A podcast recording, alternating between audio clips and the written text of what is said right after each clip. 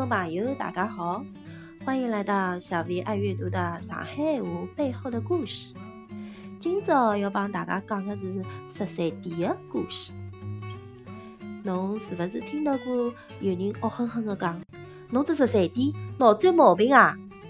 或者有人嗲嗲地说：“侬这十三点买啥花啦？浪费钞票。”不过我还是蛮欢喜啊。哎呦，翠翠，还好我没有被别人这么说过。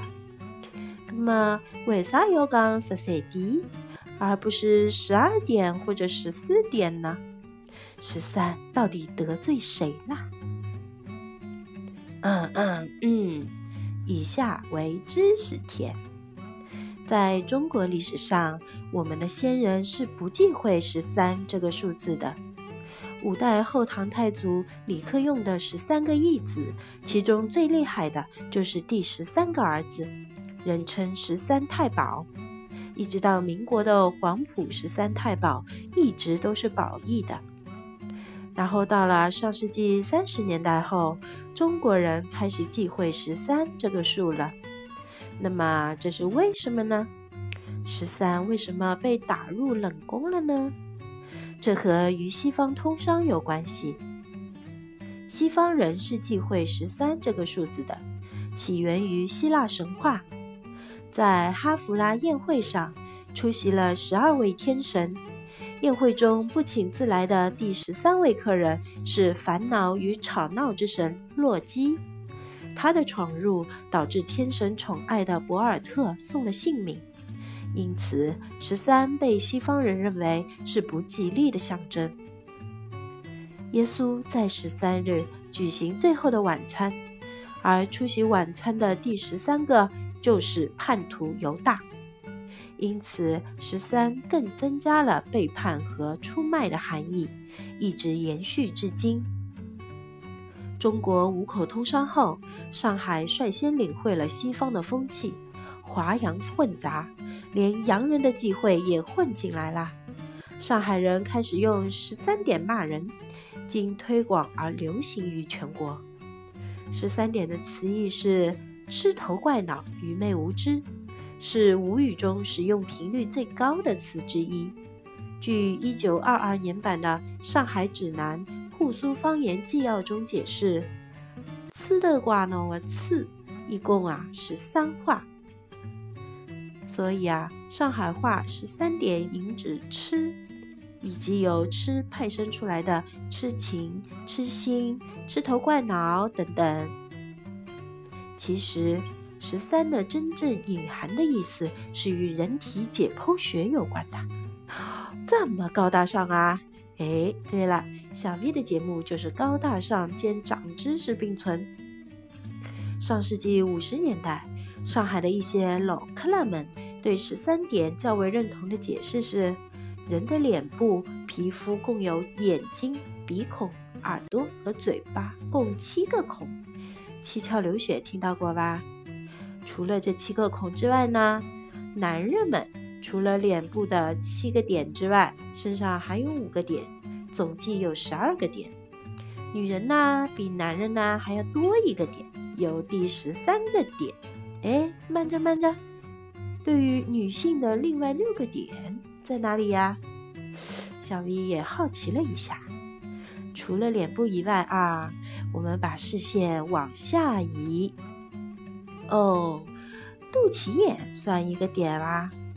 再往下移，哦，那个排毒的地方有两个点吧？嗯，再想一想。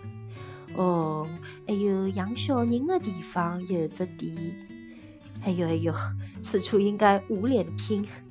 那么也只有四个点呀，还有两个点呢。嗯，小 V 就是个好学的孩子。经过一番调查，从解剖学上来讲，女性的输卵管开口也是属于独立的两个点。所以啊。十三点这个俗语一开始是多指女性的吃的瓜呢。至于男同志的另外五个点嘛，那么就请各位听众朋友脑补一下啦。除此之外，十三点还有几种说法，有的说十三点的点是英语“叮”的音译，原来指钟声。下午一点钟，钟声敲响十三下是不正常的，所以 “sadi” 是指那些脑袋有毛病的人，冒傻气、冒失鬼，做事违背常理。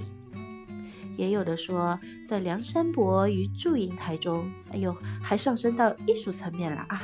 说啊，在十八相送的这一折戏中，祝英台向梁山伯反复借景喻情，暗送秋波，几次三番的向他表露爱慕之情，可这位梁兄还是傻乎乎的无动于衷。这自然是剧作者的艺术手法，故意为后来悲剧所作而铺垫。那么上海话的梁山伯呢，叫梁三八，一两三四的两，三八女神节的三八，这三个数字加起来就是十三，所以借此讽刺梁山伯是个十三弟啦。还有戏话说，侬真是梁三八，伊主动对侬有意思，侬还搿能讲得的。十三弟还有几个隐晦的说法。我们再来学习一下啊，比如就是电话的听筒中有十三个孔，于是电话听筒也引指十三点。老早头的复兴路就是现在的延安中路，复兴路三个字侪是十三笔，所以呀，复兴路也引指十三点。还有一个英文字母 B，A B C 的 B，拆开来也是十三点。为什么要引指呢？文明社会嘛。以上就是对十三点的全面解释。虽然十三点的近义词是二百五，不过现在貌似用于女性暧昧的对男朋友发嗲时用的比较多。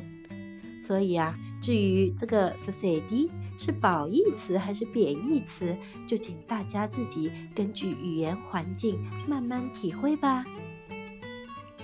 好了，听众朋友们，阿拉下一趟继续帮侬讲上海话背后的故事。再会。